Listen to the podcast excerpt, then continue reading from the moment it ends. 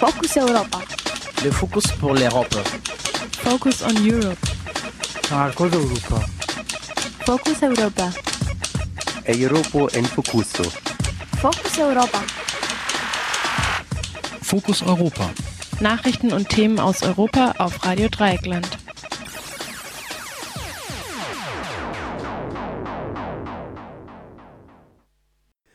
Fokus Europa Nachrichten heute am Donnerstag, 21. Januar 2021, zusammengestellt von unserem Kollegen Jan. Zunächst zum Überblick.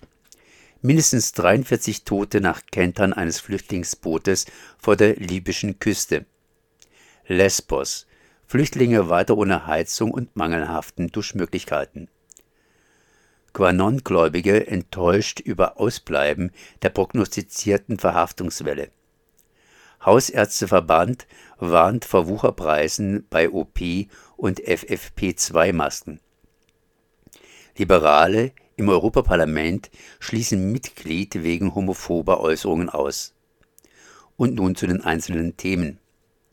Mindestens 43 Tote nach Kentern eines Flüchtlingsbootes vor der libyschen Küste.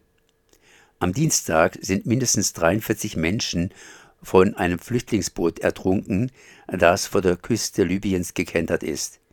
Dies bestätigte unter anderem das Hochkommissariat für Flüchtlinge der Vereinten Nationen. Zehn Flüchtlinge wurden demnach vor der libyschen Küstenwache gerettet. Die geretteten Flüchtlinge kamen aus Nigeria, Ghana, Elfenbeinküste und Gambia.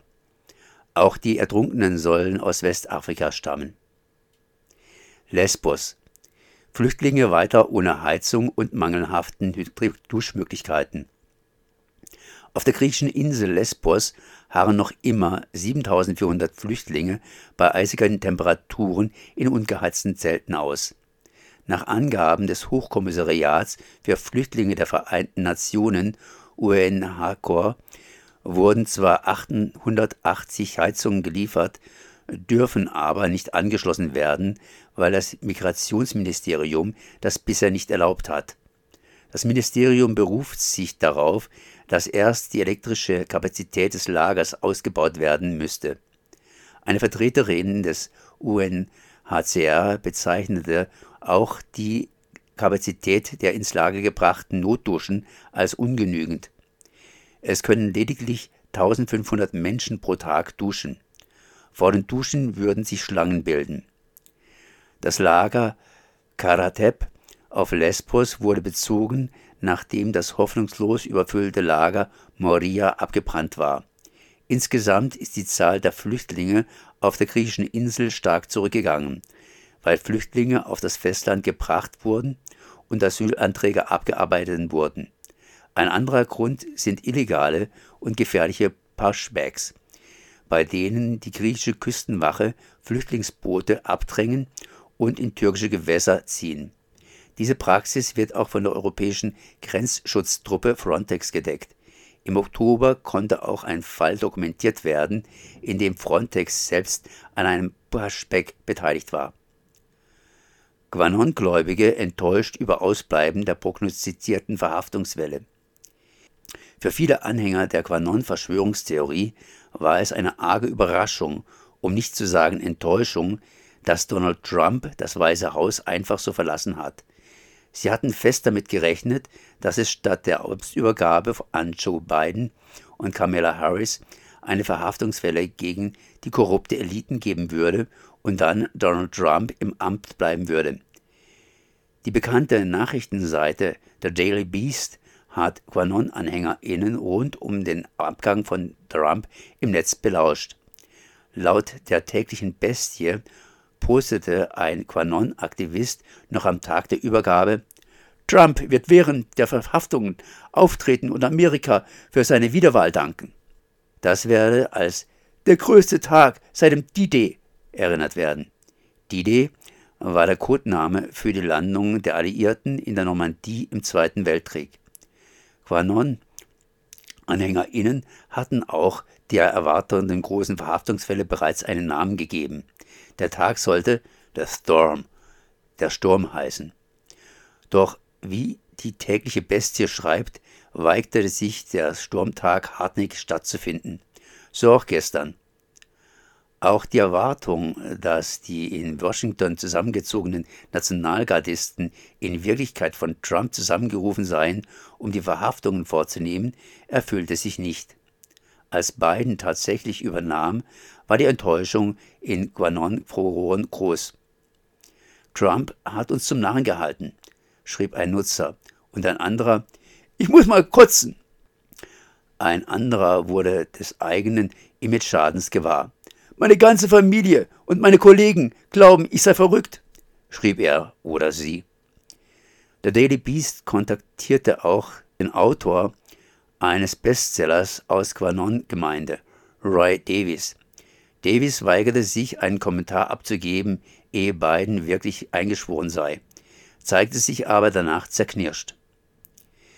Während viele Quanon-Gläubige zunächst bereit schienen, einen Irrtum einzugestehen, sieht der Daily Beast auch Anzeichen dafür, dass Quanon und die irreale Welt dieser Verschwörungstheorie fortbestehen werde.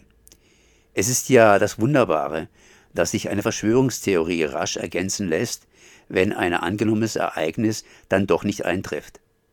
Die Daily Beast zitierte eine Quanon-Gläubige aus Colorado, die zugibt, dass sie eigentlich etwas anderes erwartet hatte, zugleich aber betont, dass sie noch immer an den mysteriösen Kuh glaube, der im Internet die Verschwörungstheorie verbreitet.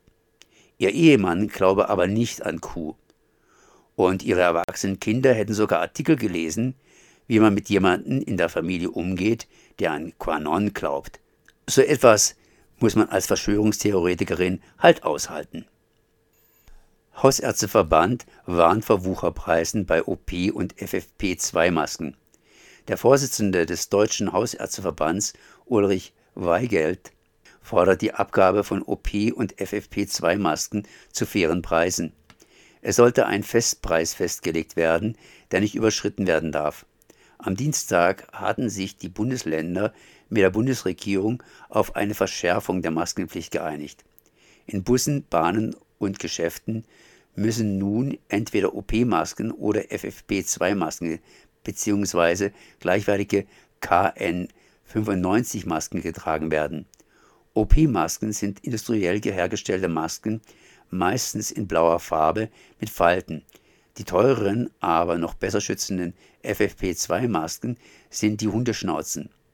Sie müssen zertifiziert sein und eine Prüfnummer tragen.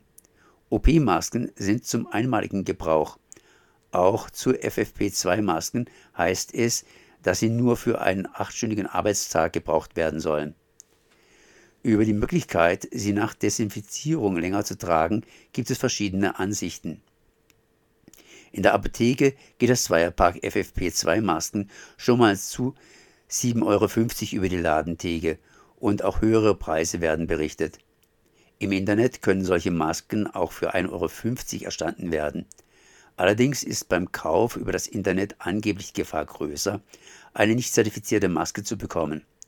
Es besteht die Gefahr, dass wegen der hohen Preise Masken häufig wiederverwendet werden. Als ganz ungeeignet gegen Aerosole haben sich Visiere aus Plexiglas erwiesen. Zwar sinkt die ausgeatmete Luft durch den Widerstand des Visiers erst einmal ab, doch weil Atemluft immer wärmer ist, steigt sie anschließend wieder auf und verteilt sich im Raum, mitsamt der in mikroskopischen Tröpfchen enthaltenen Viren. Liberale im EU-Parlament schließen Mitglied wegen homophober Äußerung aus. Die liberale Fraktion im Europaparlament, die sich selbst Renew Europe nennt, hat den litauischen Abgeordneten Viktor Uspaskirch ausgeschlossen. Uspaskirch hatte im Netz ein Video veröffentlicht, in dem er Homosexuelle und Transvestiten als Perverse bezeichnete. Mit einem Entschuldigungsschreiben an die Fraktion hat Uspaskich versucht, den Rauswurf abzuwenden. Doch auch in diesem Schreiben soll sich Uspaskich wiederholt abfällig über Homosexuelle geäußert haben. Der Unternehmer Uspaskich ist der Gründer der als populistisch-zentristisch eingestuften Darbo Partia, übersetzt Arbeitspartei. Sie war zeitweise die stärkste Partei in Litauen, hat aber gegenwärtig nur noch 10 der 141 Sitze im litauischen Parlament inne. Und dann habet es auch noch immer mit der Liberalität. Focus Europa. Le Focus pour l'Europe. Focus on Europe. Marcos Europa. Focus Europa. Europa en Focuso. Focus Europa. Fokus Europa. Nachrichten und Themen aus Europa auf Radio Dreieckland.